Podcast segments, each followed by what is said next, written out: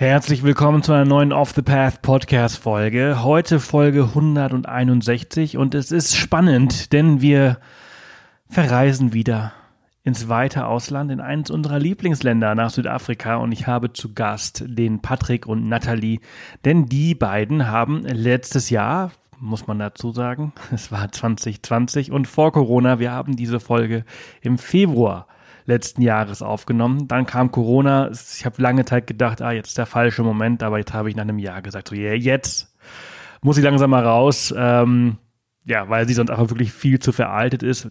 Aber es sind sehr, sehr gute Tipps hier drin, weshalb ich entschieden habe, dass es jetzt soweit ist. Die zwei haben sich nämlich einen Land Rover Defender gekauft, den sie Karl ähm, getauft haben und haben ihn nach Südafrika verschifft und haben einen sehr, sehr coolen Roadtrip dort gemacht.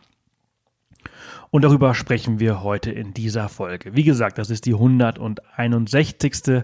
Podcast-Folge. Sehr viele Infos für alle die, die vielleicht irgendwann mal selber einen Roadtrip in südlichen Afrika machen wollen, aber kein, nicht mit einem Mietwagen, sondern mit ihrem eigenen Camper. Ähm, aber auch viele tolle Tipps für die Verschiffung selbst, falls äh, ja, ihr nicht nur nach Afrika, sondern vielleicht auch nach Nord- oder Südamerika haben wollt, gibt's hier tolle Tipps. 161. Folge, wie gesagt, das habe ich jetzt dreimal gesagt. Alle Infos äh, findet ihr unter www.offthepath.com slash Folge 161. Und äh, ja, ich wünsche euch ganz, ganz viel Spaß mit dieser Folge. Wir bereiten uns gerade nämlich auch auf den nächsten Roadtrip vor, wenn der Lockdown dann vielleicht im März endlich vorbei ist, dann werden wir unsere Sachen packen und äh, ja auch losfahren. Unser Sprinter ist so gut wie fertig. Verschiffen werden wir ihn allerdings erstmal nicht. Vielleicht die ein oder andere Fährüberfahrt innerhalb Europas. Aber der Rest des Jahres wird, glaube ich, ziemlich geil. Denn äh, ja, wir haben die letzten sechs Monate fleißig gebaut, wie ihr vielleicht auf Instagram und YouTube gesehen habt. Falls nicht, gerne mal reinschauen und folgen. Und wir freuen uns sehr auf das, was ja Europa dieses Jahr so zu bieten hat. Genug geredet, ganz viel Spaß mit den beiden und dieser Folge und bitte denkt dran, dass das eine oder andere vielleicht ein bisschen veraltet ist, weil wir das, wie gesagt, im Februar 2020 aufgenommen haben und ich halt immer gedacht habe, ja, es war nicht der richtige Moment, aber äh, mich jetzt entschieden habe, diese Folge zu veröffentlichen. So, wir sind live, wir nehmen auf. Patrick, Nathalie, schön, dass ihr da seid. Hallo, vielen Dank für die Einladung. Ja, hallo. Ihr sitzt gerade im wunderschönen Südafrika. Ganz genau. Wir sitzen hier in der in unserem Camper in Neisner an der, auf der Gardenroute im südlichen Afrika. Ja, und genießen heute tatsächlich äh, schönes Regenwetter. Oh ja, naja, hier, hier hat's geschneit. Also Regen, Regenwetter ist ja okay. Ne? Beides Wasser. Äh, ihr, ihr sitzt in eurem Camper, habt ihr gerade gesagt, der um, um den äh, dreht sich heute alles. Äh, da habt ihr ja ordentlich viel Platz, ne?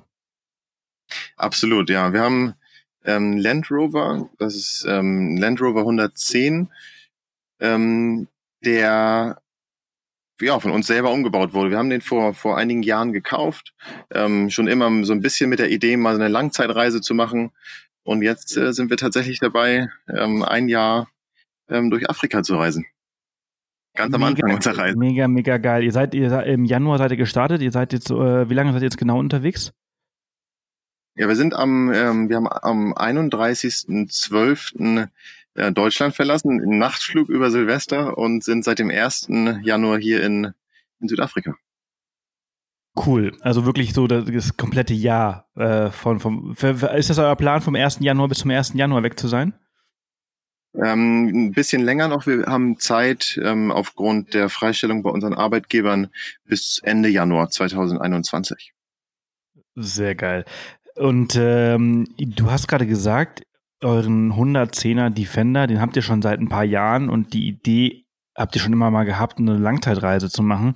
Ähm, sah der vorher genauso aus wie jeder andere 110er Defender oder hattet ihr diesen Kasten hinten schon, schon drauf? Ähm, nee, der sah tatsächlich ähm, ganz normal aus wie ein, wie ein normaler Defender, wie man sich ihn vorstellt praktisch wie aus dem Laden kommt, nur ein bisschen schlechter vom Zustand. Ein bisschen schlechter ist gut. Ja, genau. Wir haben ähm, tatsächlich den damals günstigsten Defender gekauft. Der hat irgendwie sowas wie 8000 Euro gekostet. Vor, wann war das? Ähm, fünf, äh, viereinhalb Jahren. Im, im Februar 16, nee, das sind genau vier Jahre. Und ähm, ja, da haben wir dann noch ein bisschen Zeit investiert, um ihn wieder in Stand zu setzen.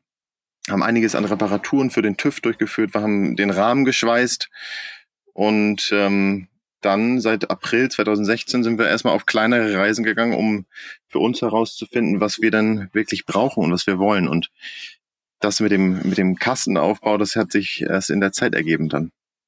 Okay, cool. Hab, bist, bist du Mechaniker, kann, bist du super talentiert oder hast du das alles oder habt ihr das alles machen lassen? Ähm, wir haben tatsächlich alles, alles selber gemacht. Der Wagen war noch nie in der, in der Werkstatt. Und ähm, ja, das ist tatsächlich unsere Leidenschaft, ähm, Fahrzeuge, speziell jetzt unseren Defender, ähm, zu instand zu halten, zu reparieren und jetzt dieser große Aufbau, den wir gemacht haben, das war äh, das größte Projekt bisher tatsächlich, ja. Und jetzt hast du die Frage nicht beantwortet, bist du Mechaniker? Achso, ja, das stimmt.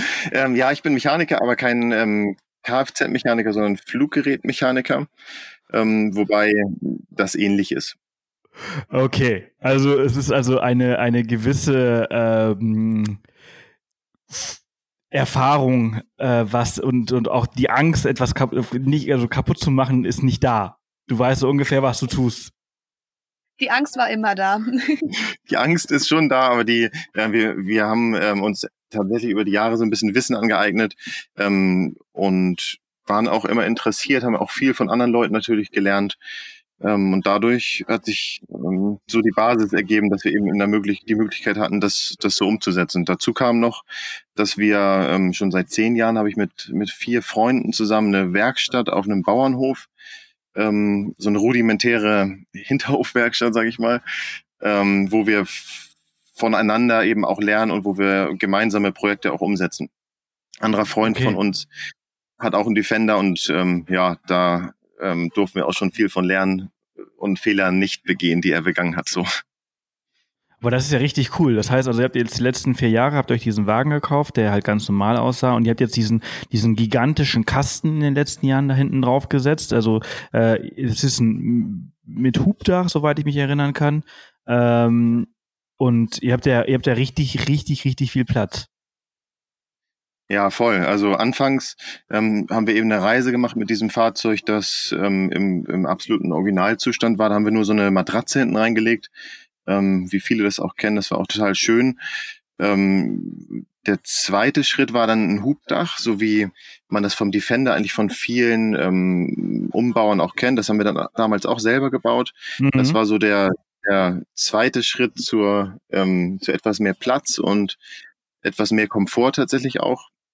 Wobei immer so der Gedanke war, und speziell auch bei unseren Freunden, die den gleichen Umbau gemacht haben, oder ich habe den ähm, mit meinem Kumpel zusammen den gleichen Umbau gemacht. Ähm, ja, war das eben so am Ende die Idee, das Fahrzeug noch ein bisschen zu vergrößern.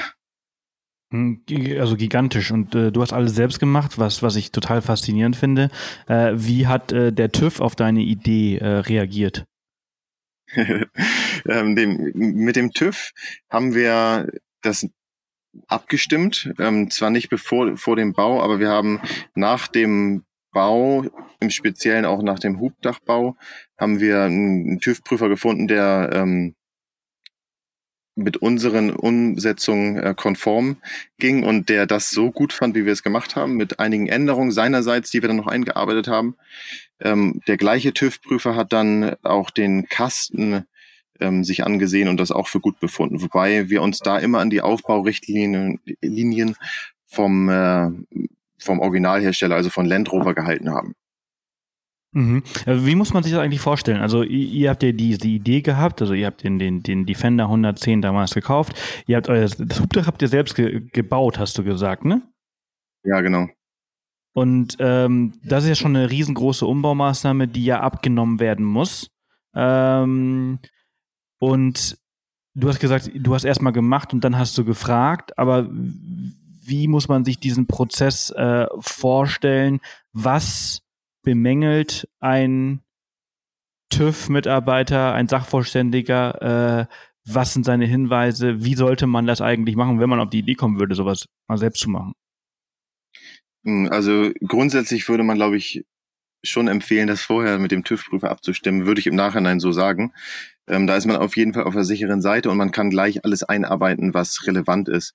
Im Speziellen war das bei uns ähm, eine, man kann das ganz, ganz einfach erklären, eine, eine technische Sicherheit, damit sich das Hubdach nicht vom Fahrzeug löst. Da war, ähm, das war dem, dem TÜV-Prüfer nicht ausreichend, was wir da eingebaut haben. Und entsprechend mussten wir da noch ein bisschen nacharbeiten, sodass ähm, eben die Sicherheit beim, beim Bremsvorgang auch, auch gegeben ist. Was ähm, haben die dann auch noch bei eurem Kasten äh, gesagt? Also das ist ja nochmal eine Nummer größer. Ähm. Das stimmt, das ist ein bisschen größer.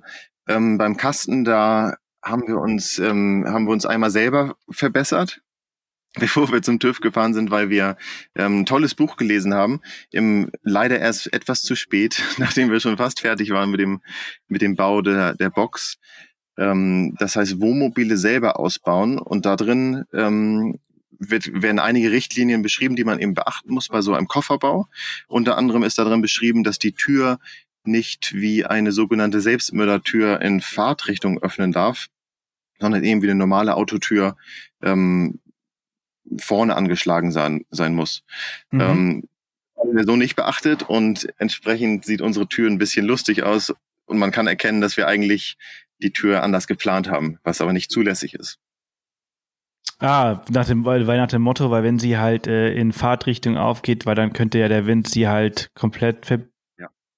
Ist das, ist das der Grund? Ja, ja das ist der Grund ah. und auch der Fußgänger dahinter nicht, dass dann irgendwie die Tür aufschlägt und ein Fußgänger verletzt wird. Ja, ja, ja, ja, macht Sinn. Macht Sinn. Also Wohnmobile selber ausbauen, das ist ein äh, sehr, gute, sehr guter Hinweis, den wir vielleicht unten in die Shownotes mit äh, einpflegen werden. Wie lange hast du dafür gebraucht? wir sind, äh, wir haben den Plan geschmiedet, mein Kumpel und ich zusammen letztes Jahr im Sommer circa. Vorletztes Jahr vorletztes Jahr im Sommer, richtig, 2018 im Sommer. Ähm, auch damit begründet, weil bei, bei unseren Freunden ähm, die Geburt eines Kindes im Haus stand und ähm, ja, entsprechend mehr Platz benötigt wurde für die beiden. Ähm, wir wollten diesen Umbau dann auch gleich mitmachen aufgrund unserer Langzeitreise. Ähm, und entsprechend haben wir tatsächlich nur fünf Monate dafür gebraucht, für beide Fahrzeuge. Ach krass. Ja. Wir haben ja, das an den also, Wochenenden Okay. Das war Wochenendarbeit. Und ähm, nach, also wir sind im, im Oktober mit dem einen Fahrzeug angefangen und im November mit unserem Fahrzeug und waren dann Mitte März so weit fertig, wie man das fertig nennen kann bei so einem Land Rover, ähm, als dass wir schon die erste kurze Reise gemeinsam unternehmen konnten, ja.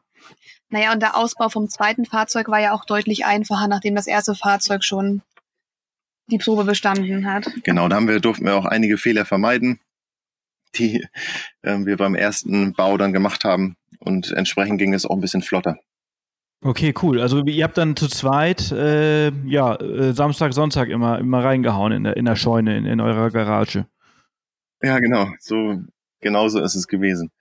Wir waren jedes Wochenende am am Autoschrauben und das auch teilweise zwölf bis 14 Stunden dann, um eben schnell fertig zu werden, weil im April auch schon die Geburt von, von Pauline, der Tochter von unseren Freunden, ähm, äh, geplant war.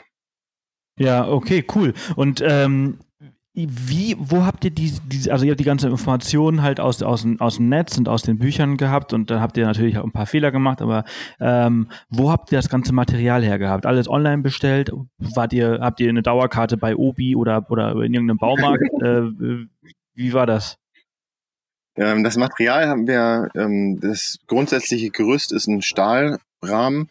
Das haben wir aus dem Grund gemacht, weil wir einfach Stahl besser schweißen können als Aluminium und der Gewichtsvorteil im Nachhinein sich als nicht, nicht wirklich bedeutend herausgestellt hat. Ähm, und das Material, das haben wir über einen Freund bezogen, der in, einem, in einer Metallschlosserei arbeitet. Und da eben diese ja diese Mengen und diese diese Formate auch bestellen konnte, weil das so hätten wir nicht im Baumarkt bekommen in dieser in dieser Länge. Ähm, und das Plattenmaterial, also das sind sind Sandwichplatten, das kann man sich so vorstellen. Außen ist eine GFK-Schicht, da drin ist ein Schaum zur Isolierung und dann ist innen wieder eine GFK-Schicht.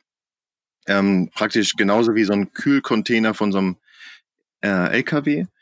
Und das Material haben wir von einer Bremer Firma bezogen. Die bauen diese großen Boxen auf diesen Expeditions-LKWs. Ja, okay. Und da konnte man einfach anfragen und die haben sie euch dann in, in, eurer Maß, in euren Maßen zugeschnitten und zugeschickt. Ja, genau. Das war ein grober Zuschnitt und der finale Zuschnitt, ähm, den haben wir dann mit der Handkreissäge gemacht. So wurde es von der Firma auch empfohlen. Okay, cool. Äh, für alle, die nicht wissen, was GFK ist, das ist Glasfaser, für was steht das K? Glasfaser. Glasfaser verstärkter Kunststoff. Ah, genau. Ja, okay, cool. Also das ist auch, auch extrem leicht und, und, sehr robust. Da wird ja eigentlich fast alles mitgemacht, ne? Also äh, die Hartschalen für, für Dachzelte, äh, eigentlich ist alles aus Glasfaser heutzutage. Ja, genau. Boote. Also das findet an sehr vielen Stellen Anwendung und hat einen großen Vorteil. Ähm, der eben das Gewicht und die Stabilität ist. Ja, und es kann so gut modelliert werden, ne? Also äh, äh, über, über Ecken und Kanten halt ganz gut äh, äh, angesetzt. So, ihr habt dann euer, euer, äh, euer Fahrzeug fertig gebaut in eurem halben Jahr. Ihr war letztes Jahr im April dann fertig und dann ähm, hattet ihr damals schon die Idee, äh, nächstes Jahr nehmen wir uns ein Jahr äh, frei oder, oder hattet ihr das Auto und wusstet nicht so ganz genau, wohin damit? Doch, die Idee und die stand auch schon relativ fest, ähm, hatten wir schon im, wann war das ungefähr? Im Ende 2017. Da haben wir uns schon ziemlich sicher dazu entschieden, diese Langzeitreise zu machen. Naja, die, die, die Idee einer Langzeitreise, die bestand schon seit naja, Ende 2016, Anfang 2017. Und dann die fixe Idee, dass wir nach Afrika eben reisen wollen, haben wir dann in, auf unserem Marokko-Urlaub dann ja, entwickelt. Der war so im August 2017, da waren wir in Marokko. Und ähm, ja, da war, wurde uns dann klar, dass wir nochmal nach Afrika wollen, aber ins südliche Afrika. Und ja, dann von da an begann eben der Prozess der Planung, ähm, der Verschiffung, der ja die ganzen Sachen, die wir so machen wollten.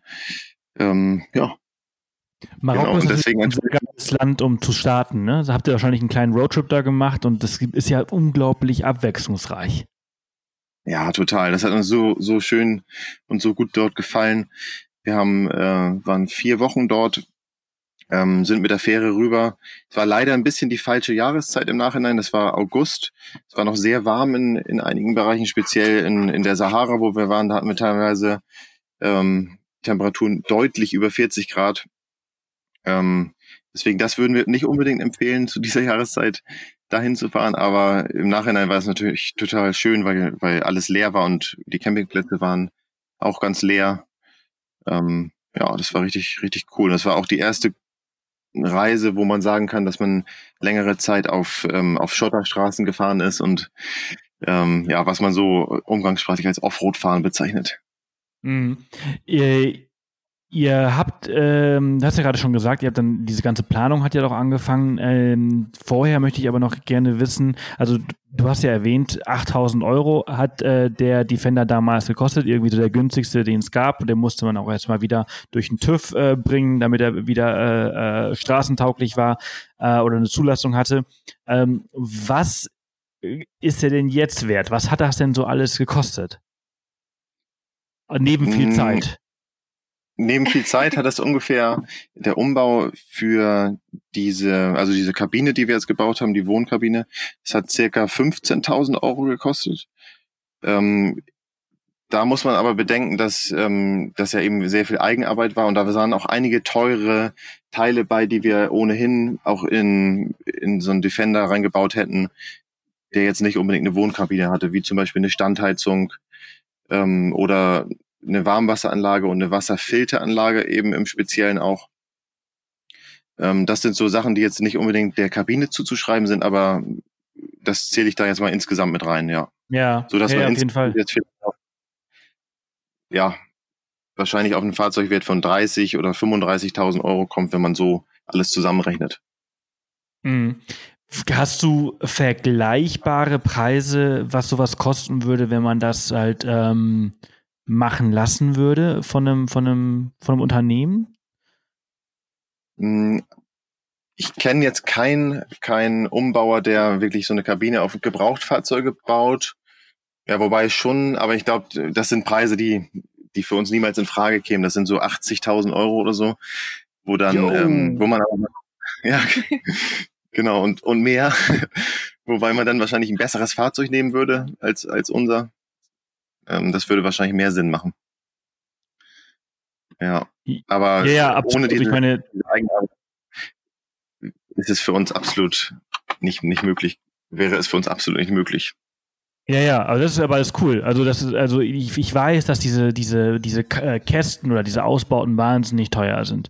Also wir haben ja jetzt gerade äh, unseren unseren Jeep Wrangler äh, verkauft, ähm, mhm. leider. Ähm, aber äh, da hatte ich auch lange überlegt, ob ich äh, so ein nicht einen Kasten, aber ein Hubdach hinten drauf machen soll. Und da gibt es einen Anbieter aus Frankreich und der hätte, also nur das Hubdach hätte schon 15.000 Euro kosten sollen mit äh, mit einer ich glaube, 34 Zentimeter äh, äh, Verlängerung des Wagens. Wahnsinn. Also da kannst du mal, also das ist so ein ganz guter Vergleich, glaube ich, dass euer euer Riesenkasten äh, oder Koffer, wie du ihn gerade genannt hast, ähm, der hat so viel gekostet, halt wie ja unser Hubdach gekostet hätte. Ja, das ist Wahnsinn. Das ist solche ähnlichen Preise kenne ich vom Defender auch von den Hubdächern. Ähm, da ist auch da kann man ganz viel Geld für ausgeben. Ja, ja, ich, ich bin da auch immer wieder überrascht gewesen und habe dann äh, mich dazu entschieden, dass ich das dann doch wohl doch nicht mache, ähm, weil ja, das ist einfach viel, viel, viel, viel zu viel Geld. Also ähm, allerdings habe ich auch nicht die Fähigkeiten und auch nicht den Platz, ähm, das selbst zu machen. Ja, ist, das, ist, das von Vorteil, ist das von Vorteil, dass du, dass du äh, halt normalerweise, hast du an Flugzeugen arbeitest normalerweise, ne? Ja, genau. Ist das ein Vorteil gewesen? Schon, oder? Schon, ja. Im Speziellen auch der Umgang mit, ähm, mit so Klebstoffen und ähm, Glasfaser. Das sind auch Techniken, die, die auch in der Luftfahrt zum, zur Anwendung kommen. Ähm, da werden auch viele Sachen verklebt und ähm, das sind ist auf jeden Fall ein Vorteil, wenn man wenn man darüber Bescheid weiß, wie das alles so funktioniert. Ähm, das meiste muss man aber auch ganz ehrlich sagen, das kann man als handwerklich Begabter sich sehr gut auch selber beibringen. Mit YouTube? Ja, genau. YouTube ist bei uns auch immer sehr, sehr, sehr gerne angesehen. Da äh, informieren wir uns auch immer gerne. Und ähm, auch die Foren, wo auch diese Umbauten, unser Umbau ist ja nicht der erste dieser Art tatsächlich. Das gibt mehrere Leute, die das schon gemacht haben. Und die sind auch teilweise sehr gut dokumentiert, so dass wir da auch viel von gelernt haben und viel abgeguckt haben, auch was die Bemaßung des Fahrzeuges angeht am Ende. Ja, ist schon, schon geil, ne, das Internet. Ne? Es gibt ja so unglaublich viel Schrott da draußen, aber ich finde äh, auch so, YouTube, da gibt's ja auch viel Schrott und, und, und, und, und Sachen, die halt unnötig sind und irgendwie trotz, landet man trotzdem auf irgendwelchen Videos, wo man sich dann nach fünf Minuten denkt, warum habe ich mir das jetzt gerade genau angeschaut? Aber ähm, besonders was so Umbauten angeht, bin ich ja auch regelmäßig immer auf YouTube so, keine Ahnung, leichte Sachen manchmal, manchmal auch ein bisschen kompliziertere Sachen beim Wagen. Ähm, oh, wie kriege ich jetzt diese scheiß Schraube hier raus? Auf einmal findest du halt ein YouTube-Video, wo dir ganz genau erklärt wird, wie du jetzt rankommst. Und äh, das finde ich schon immer sehr geil. Ja, absolut, das ist total cool. Und für uns war auch noch eine, eine sehr coole Sache, ähm, die Messe in Bad Kissing, wie Abenteuer und Allrad. Ja.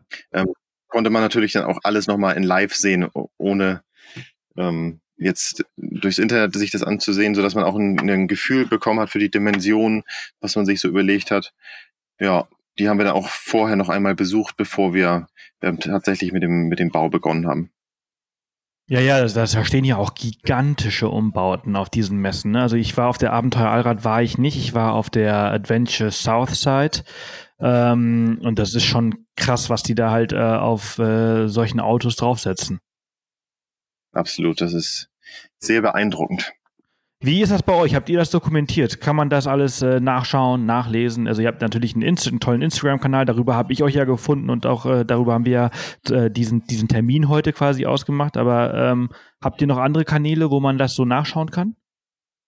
Ähm, wir sind gerade dabei, das so ein bisschen ähm, äh, und die Zeit hier zu nutzen in, in Afrika auch und einen kleinen Blog zu starten, wo wir auch ein bisschen genauer dokumentieren, ähm, was wir hier erleben und auch das Fahrzeug etwas genauer vorstellen werden. Da ähm, müsst ihr uns auch noch ein bisschen Zeit geben, bevor das, äh, bevor das alles mit richtig viel Inhalt gefüllt ist. Wir haben damit jetzt eben gerade angefangen. Der heißt genauso wie unser wie unsere Instagram-Seite karl-explores.de.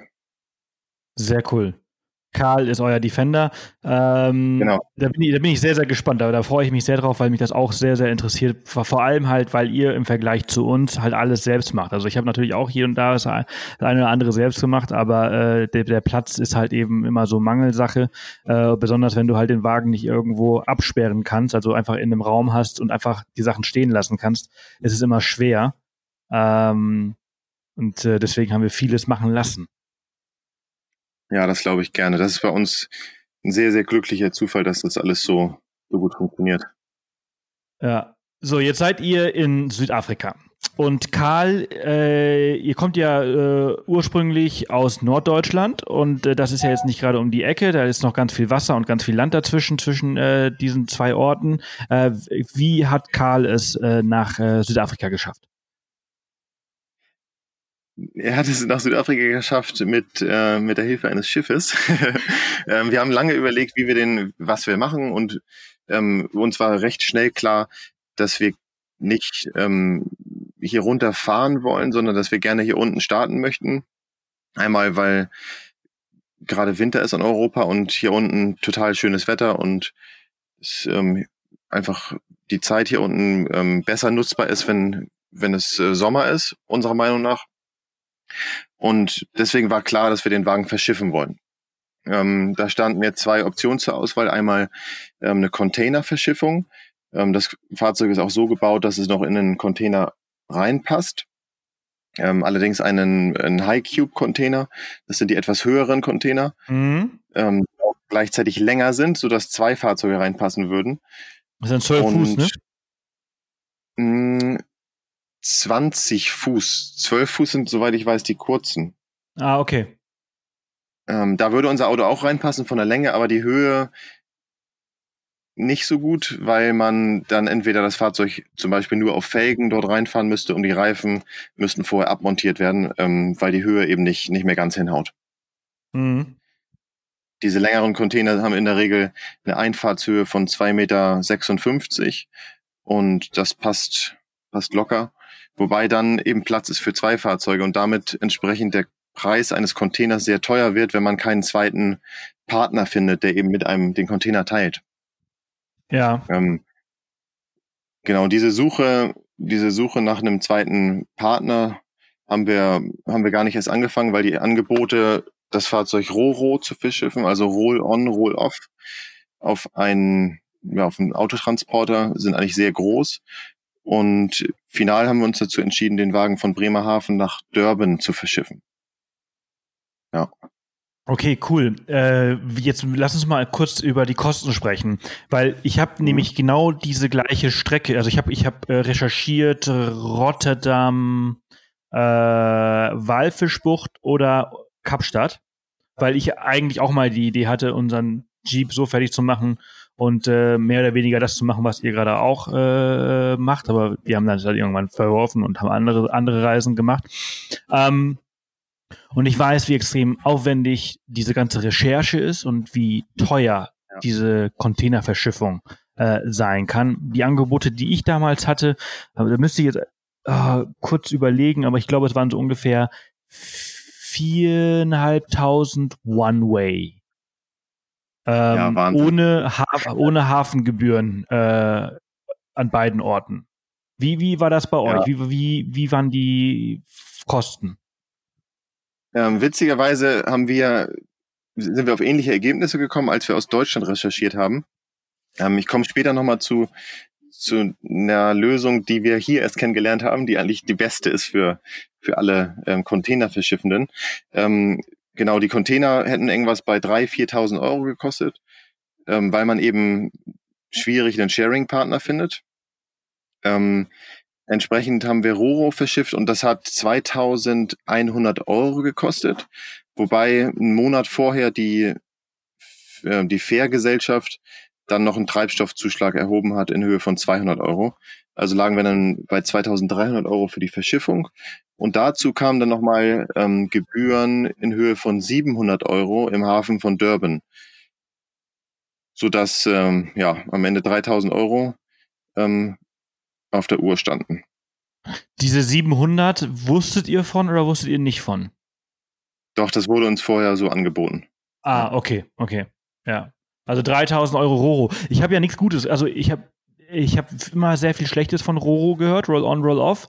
Ähm, habe aber gehört, dass es immer besser werden sollte. Also be besser wird. Dass heutzutage, weil, also für alle die, die ja nicht wissen, was Roll on, Roll off ist, äh, du hast es, glaube ich, gerade eben ganz kurz gesagt, Roll on, du fährst drauf und Roll off, du fährst runter.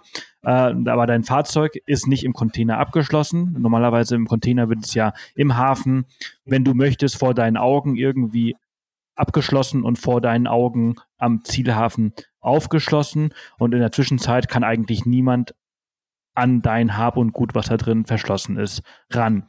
Bei Roll, Roll on, Roll off steht dein Fahrzeug ja einfach nur für drei, vier Wochen in einem Fahrzeugtransporter. Äh, ähm, ähm, oder Schiff äh, und jeder dieser Mitarbeiter hat drei Wochen Zeit, um sich das äh, tolle Radio auszubauen, ähm, Lenkrad rauszuholen, äh, Handschuhfach mal ordentlich an, anzuschauen, was da drin ist. Richtig? Ja, du hast, du kennst viele schlechte Geschichten und wir haben noch eine. oh, okay, ähm, genau. Erzähl die, die nächste Geschichte. ja, also uns ist das gleiche passiert. Ähm, unser Fahrzeug, wir haben das in Bremerhaven abgegeben, da wurde es auch versiegelt von außen.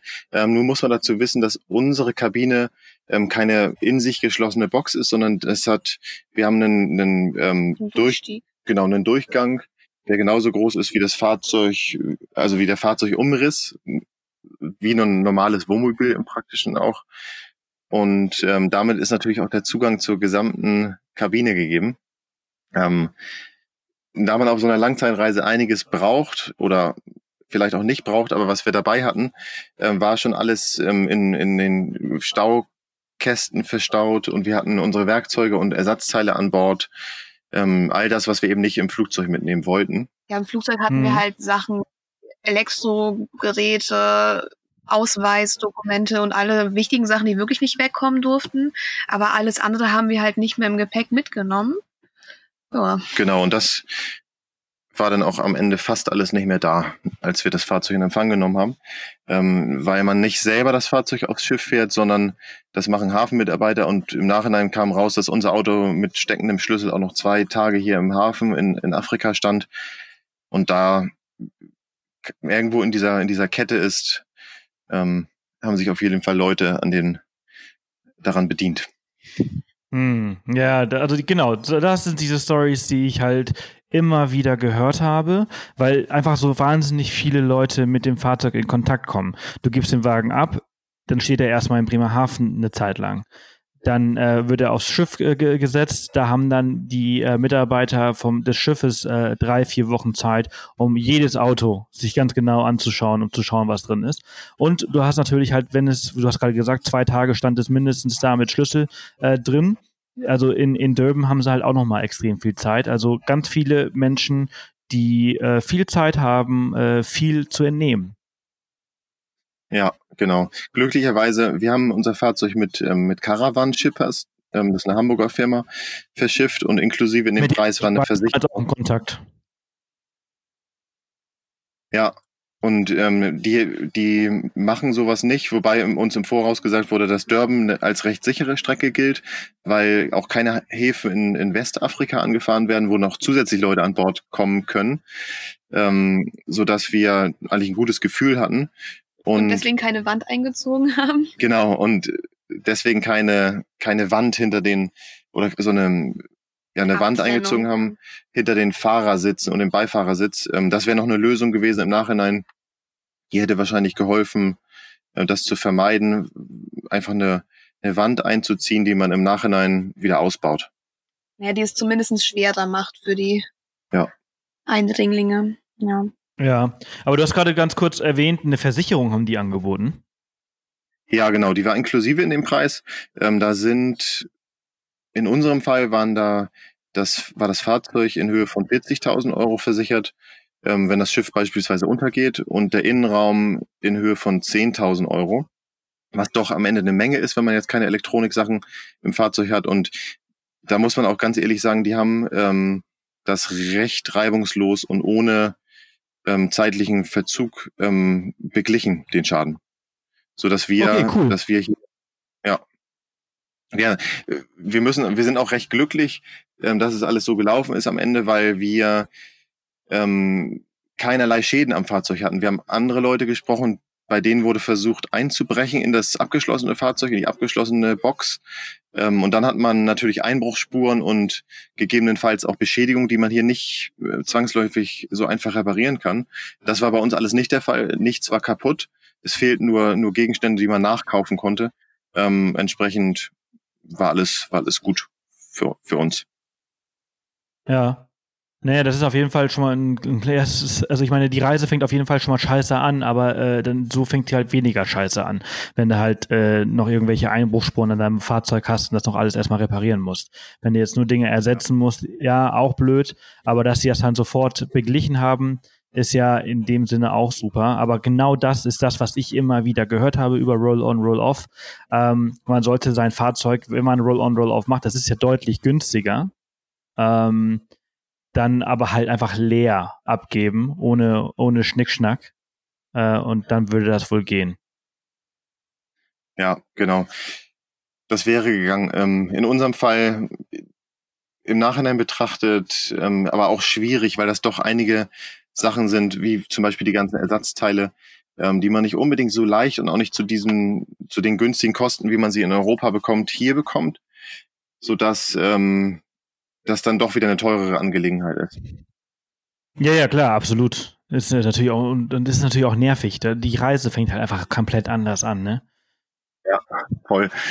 Wir haben jetzt, ähm, das ist noch ein guter Tipp für, für Leute, die noch planen, nach Afrika zu verschiffen. Wir haben noch Leute hier kennengelernt, die mit einer Firma ähm, verschifft haben im Container. Ähm, die nennt sich africanoverlanders.com. Und das sind, ist ein Engländer und eine Spanierin, die hier in, in Südafrika eine Firma betreiben und Fahrzeuge im Container aus Europa einführen. Entweder aus London oder aus Rotterdam hauptsächlich, manchmal auch aus Hamburg. Genau, und diese Firma ähm, macht genau das, was, was ähm, ich praktisch nicht geschafft habe zu finden. Die sucht für den Container einen, ähm, einen Sharing-Partner, so dass man immer zwei Fahrzeuge pro Container hat und dann reduzieren sich die Kosten massiv und man hat in, in, inklusive ähm, aller Hafengebühren nur noch Kosten in Höhe von 2300 Euro. Ah, cool. Ja, und das kann man eigentlich nur jedem empfehlen. Die sprechen, ähm, die Ellie, die spricht Deutsch, wenn man nicht so gut Englisch spricht.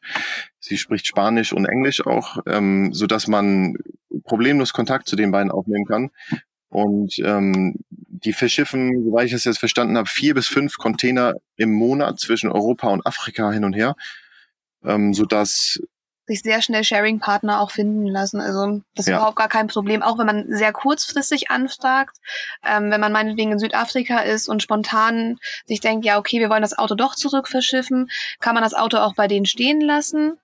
Das ist dort auch sicher untergebracht und innerhalb kürzester Zeit findet sich dann Sharing-Partner und er erledigt alles für einen, dass das Auto auch sicher in ähm, Rotterdam oder Hamburg ankommt. Und dort gibt es auch einen Geschäftspartner, der den Container entgegennimmt und dann mit einem zusammen öffnet. Ja, und das wird alles fotodokumentiert, man wird in den Prozess mit eingebunden. Also praktisch genauso, wie man sich das vorstellt. So wie es sein sollte, aber leider nicht Standard ist. Aber äh, nee, das ist auf jeden Fall ein sehr, sehr guter Tipp. Ich meine auch, dass ich in meiner Recherche damals von denen was äh, gelesen habe. Äh, es gibt ja, es mhm. gibt ja gar nicht, es gibt relativ viele Anbieter, äh, die das machen, aber es gibt wenige, die sich so auf dieses Overlanding und auf diese Fahrzeugcontainer spezialisiert haben für diese Strecken. Und äh, ich, ich bin der Meinung, dass ich davon auch schon mal was gehört habe. Ähm, wie lange hat die Überfahrt äh, von Karl gedauert? Ziemlich genau fünf Wochen. Da war noch eine Woche Verspätung bei. Ähm, in Frankreich auf, aus Gründen, die wir nicht kennen, so dass äh, in Summe die Fahrzeit vier Wochen waren, aber fünf Wochen hat es gedauert, so dass wir in Durban dann eine Woche auf das Fahrzeug gewartet haben. Ja. Okay, ich habe übrigens, weil du gerade vorhin gesagt hast, eine Versicherung ist ja dabei äh, im, im Höhe von äh, 30 oder 40.000 Euro für das Fahrzeug selbst, falls das, falls die Fähre mal sinkt.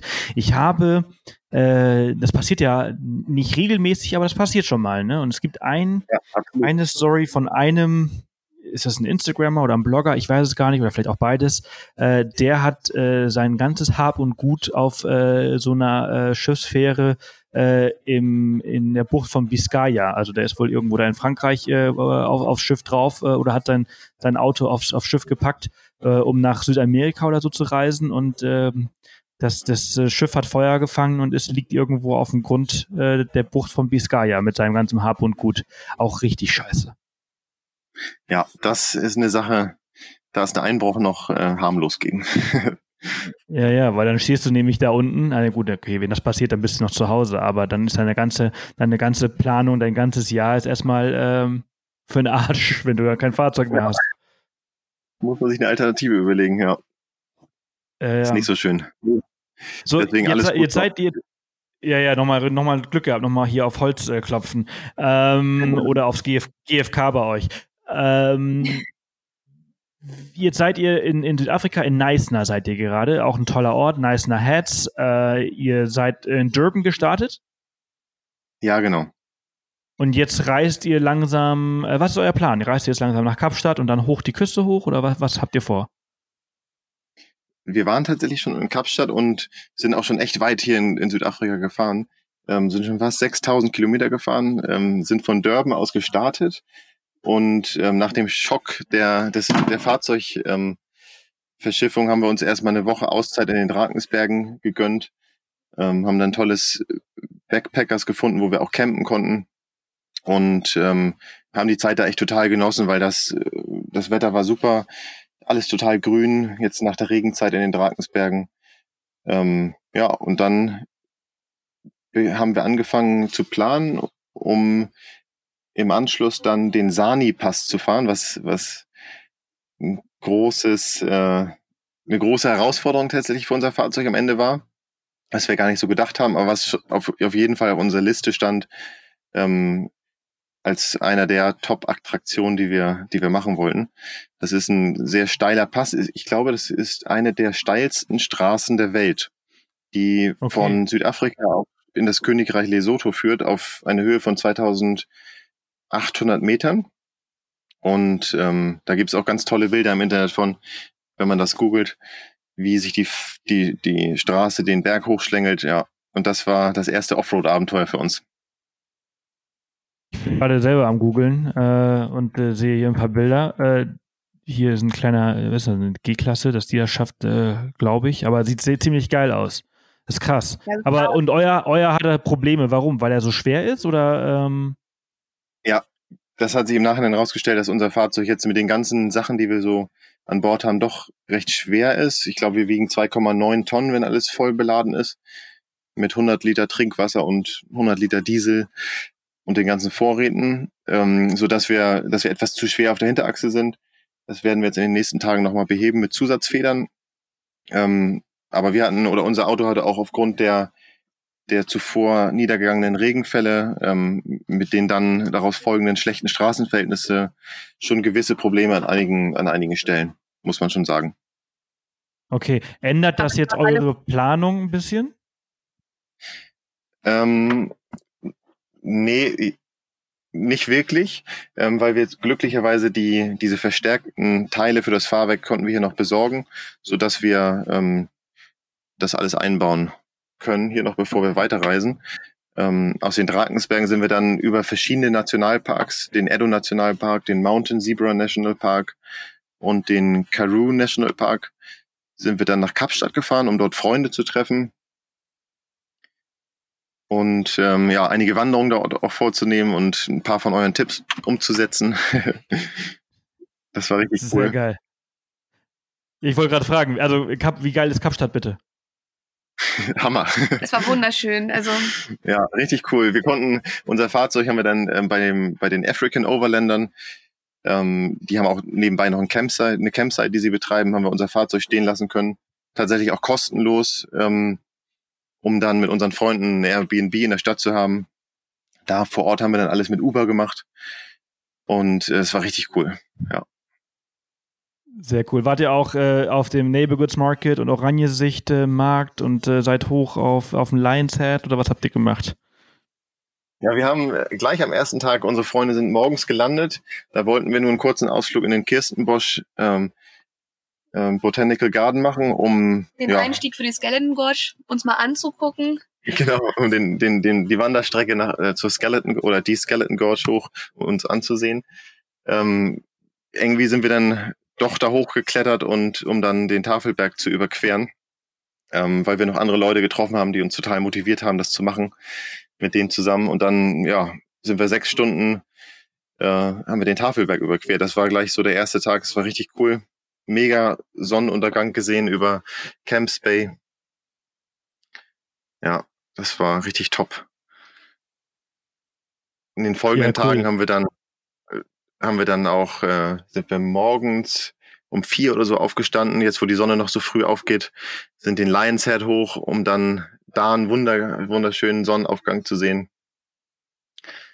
Haben äh, den Sonnenuntergang auf dem äh, Signal Hill uns angeschaut, ähm, haben es leider nicht zu dem Oranjezichtmarkt ge geschafft aufgrund von einer kurzen Krankheit aller, aller Reisenden. Ja, das war richtig cool.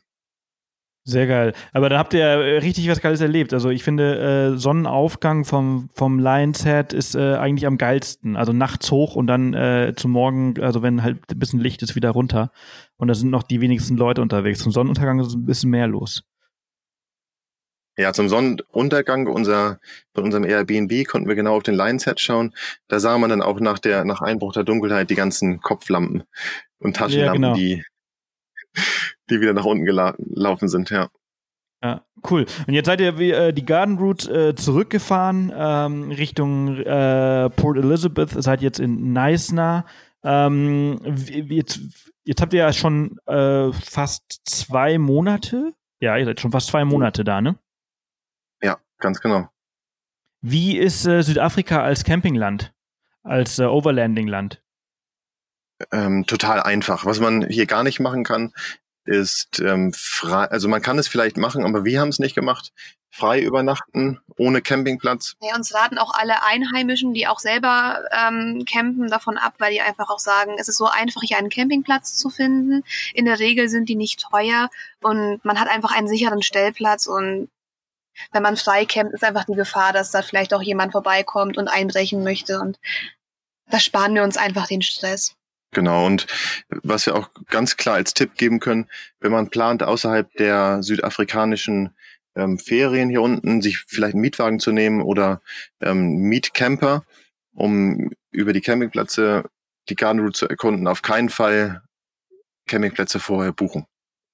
Weil alle Campingplätze im Grunde genommen nicht besonders stark ähm, frequentiert sind und man findet so viele Campingplätze an jeder Ecke, ähm, die man auch nicht mal wirklich übers Internet immer findet, ähm, so dass man hier eine tolle Auswahl hat an, an verschiedenen Stellplätzen jeden Tag.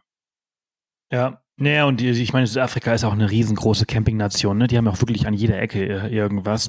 Äh, wie, wie teuer oder günstig sind diese Campingplätze? Das variiert stark. Also in der Kap-Region, so um Kapstadt, da war das schon etwas teurer.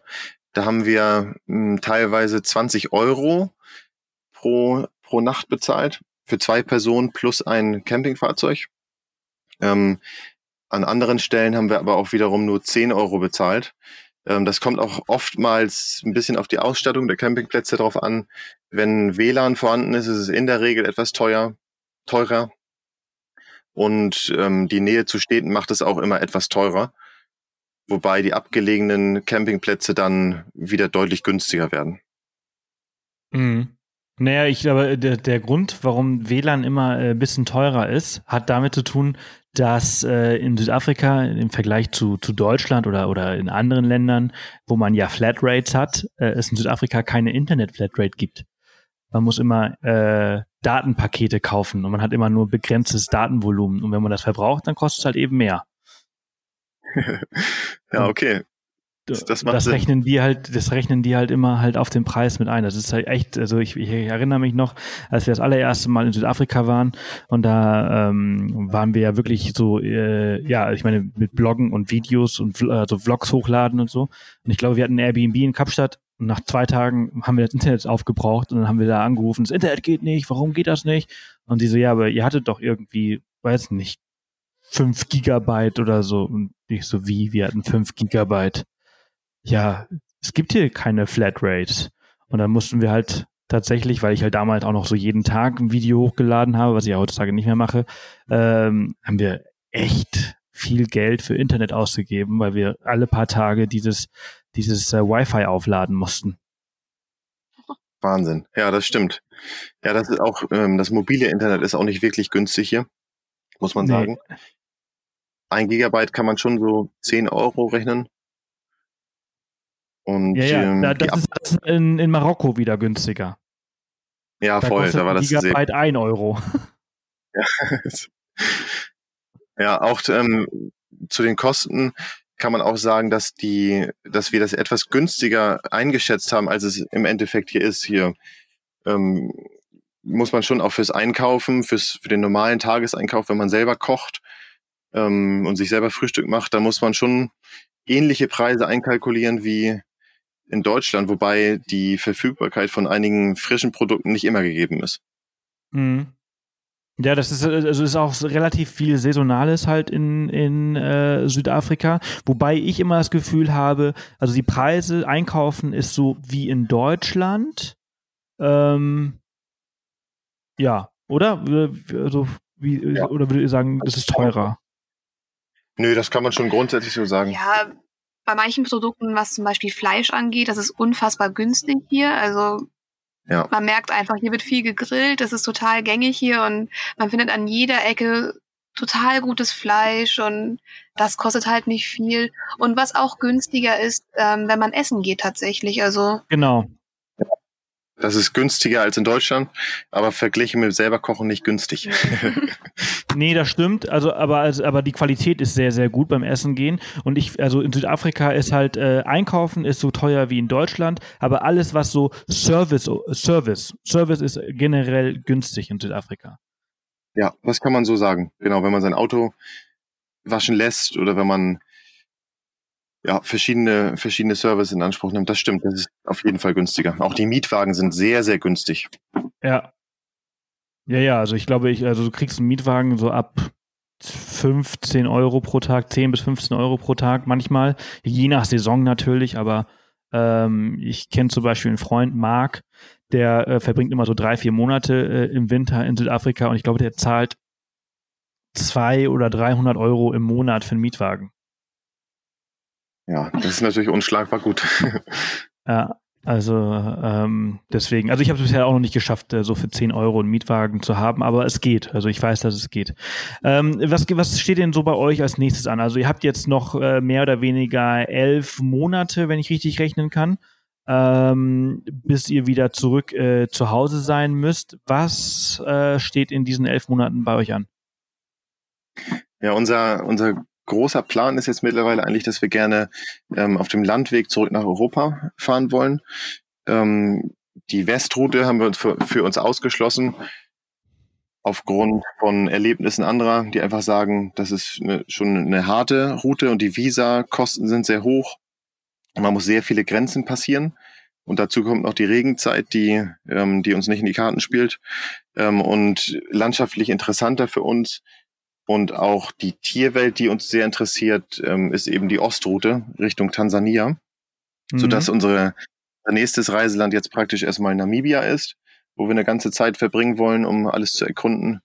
Ähm, anschließend Botswana und dann im weiteren Verlauf sicherlich Mosambik, Malawi, Tansania, Kenia, um dann über den Sudan nach Saudi-Arabien einzureisen. Okay, cool. Habt ihr einiges vor euch. Jetzt äh, fällt mir in dem zusammen, also Namibia, mega geil übrigens. Also Namibia, da braucht man auch ein bisschen Zeit. Ist ein tolles Land, was auch sehr leicht zu bereisen ist, äh, meiner Meinung nach. Äh, Botswana haben wir nicht so viel gesehen, aber hat uns auch wahnsinnig gut gefallen, besonders weil alles wild ist und alles frei rumläuft, was gigantisch ist. Während in Südafrika ja alles eingesperrt ist, also Tiere eingesperrt ja. sind in, im Reservaten, sind in äh, Botswana eher äh, sperren sich die Menschen vor den Tieren ein. Also die, die Tiere können tatsächlich von Ost nach West frei sich bewegen, ähm, was, was, was ziemlich äh, cool ist. Also äh, Botswana, da werden zum Beispiel die Felder werden eingesperrt aus Sicherheit, einfach nur um sie vor den Tieren zu schützen, aber die Tiere werden nicht eingesperrt. Macht, macht das Sinn, was ich sage? Ich glaube schon. Ja, macht ja, ja. voll Sinn. Ist auch cool. Also da freuen wir uns auch schon total drauf auf Botswana. Bin ich sehr, sehr gespannt, was ihr da so erzählt. Ähm, eine, eine Frage noch, äh, bevor wir den Podcast jetzt hier abrunden. Äh, ihr habt ja noch einige Länder vor euch. Äh, habt ihr denn den Carnet de Passage äh, vom ADAC? Habt ihr da diesen, diesen Zettel? Ja, den, das Dokument ist auch eins der wichtigsten Dokumente eigentlich für unser Fahrzeug. Ähm, das haben wir in Deutschland beantragt. Es ging auch sehr schnell. Das war innerhalb von zwei Wochen Bearbeitungszeit ähm, genau in dem richtigen Zeitraum, ähm, in dem Ausstellungszeitraum, den wir haben wollten, haben sie es ausgestellt. Man hinterlegt in Deutschland dann beim ADAC eine Sicherheitsleistung. Wie viel ähm, war die bei euch? 10.000, 15.000? Äh, 5.000 Euro, weil wir ah. äh, das Fahrzeug etwas äh, ihr habt, ihr habt, es ist weniger, es ist weniger wert auf dem Papier. Ja, genau. Am Ende ist es so, dass wir dass wir, dass die Länder für uns aktuell die Länder Iran, Ägypten und Sri Lanka, soweit ich weiß, ausgeschlossen sind, weil dann wäre die Sicherheitsleistung für ein Fahrzeugwert bis 15.000 Euro lege dann bei 10.000 Euro. Hm, und ja, genau. Ja, wir wussten eben nicht, ob wir jetzt ähm, Ägypten, was als sehr schwieriges Overlander-Land ähm, gilt, überhaupt bereisen wollen, so dass wir das grundsätzlich ausgeschlossen haben und dann bei 5.000 Euro Sicherheitsleistung gelandet sind. Ja, das wusste ich gar nicht, dass das geht. Das ist natürlich ein sehr, sehr guter Tipp, weil ich habe mich ja mit diesem Thema natürlich, äh, natürlich auch beschäftigt, als ich die Idee hatte und äh, habe, ähm, das war mir nicht bewusst, dass das, äh, dass man halt äh, so ein paar Länder ausschließen kann und dass die Sicherheitsleistung dann dann niedriger wird. Ihr habt aber auch am Wert des Fahrzeugs auch ein bisschen geschraubt, ein bisschen weniger angegeben, oder? Ja, genau. Ich habe, wir haben den den Wert des Fahrzeuges angenommen ohne den, den Kofferaufbau, so dass wir ähm, also ihr habt die, die 8000, die ihr damals für den, für ja. den Wagen gezahlt habt, äh, angegeben. Ich glaube, wir haben äh, so wenig, ich glaube 12.000 Euro habe ich angegeben, ähm, eben praktisch den Wert eines normalen Defenders TD5, 20 Jahre alt mit äh, 350.000 Kilometer gelaufen. Wow. Ist noch der Originalmotor und alles drin? Äh, die Getriebe sind nicht mehr original, aber der, Motor ist, soweit ich das weiß, original. Wir sind ja selber auch nur 50.000 Kilometer mit dem Wagen bisher gefahren. Und er macht keinen ähm, Anstand. Bisher nicht wirklich. Kleinere, kleinere Reparaturen ähm, nenne ich jetzt mal nicht. Ist ja nicht immer so selbstverständlich für einen Defender, ne? Nee, nicht wirklich. Und wir haben auch, aber muss man dazu sagen, sehr viel ähm, sehr viel ins Detail investiert, also ganz viele Sachen einfach ähm, prophylaktisch erneuert, wie zum Beispiel so eine Lichtmaschine, die wir einfach nicht wussten, wie alt die war, ob die nun schon wirklich 20 Jahre alt war. Die haben wir einfach erneuert, um solche Fehlerquellen eben auszuschließen. Ähm, ja, so typische Defender-Krankheiten haben wir praktisch vorher noch einmal ähm, revidiert, so dass wir mit vielen Neuteilen jetzt gerade unterwegs sind. Ja, okay. Ich meine, der Defender ist eigentlich das ideale Auto, Fahrzeug für Afrika, weil die Briten ja eigentlich überall ihre Kolonien hatten und äh, sehr viele Defender da unten rumfahren. Ne? Und dadurch, dass es ein mechanisches Auto ist, selbst, also auch wenn du bisher alles selbst gemacht hast, solltest du mal nicht weiterkommen, kann eigentlich in Afrika dir jeder mal irgendwie helfen und hat schon mal irgendwie an einem Defender rumgeschraubt. Ja, total. Und wir haben jetzt auch schon ein, zwei Ersatzteile hier gekauft und mit ein bisschen länger warten, als man das in Europa gewohnt ist, bekommt man hier auch wirklich alles. Ja, Total, total super.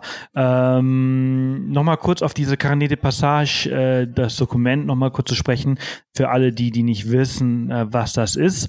Äh, lass uns das mal eben kurz erläutern. Also du hast beim ADAC, ich glaube in Deutschland macht das der ADAC, ähm, der dafür zuständig ist, das ist eigentlich ein Dokument, damit du frei durch diese ganzen Länder in Afrika außer Ägypten durchreisen kannst. Und das ist der Beweis, hey, äh, sollte, solltet ihr einen Unfall haben und den Wagen, sagen wir mal, in, in, in Südafrika äh, verkaufen müssen, dann würde der ADAC euch das Geld nicht zurückgeben und davon würden dann die Importsteuern oder der Zoll gezahlt werden. Ist das richtig oder, oder wie, wie ist das nochmal?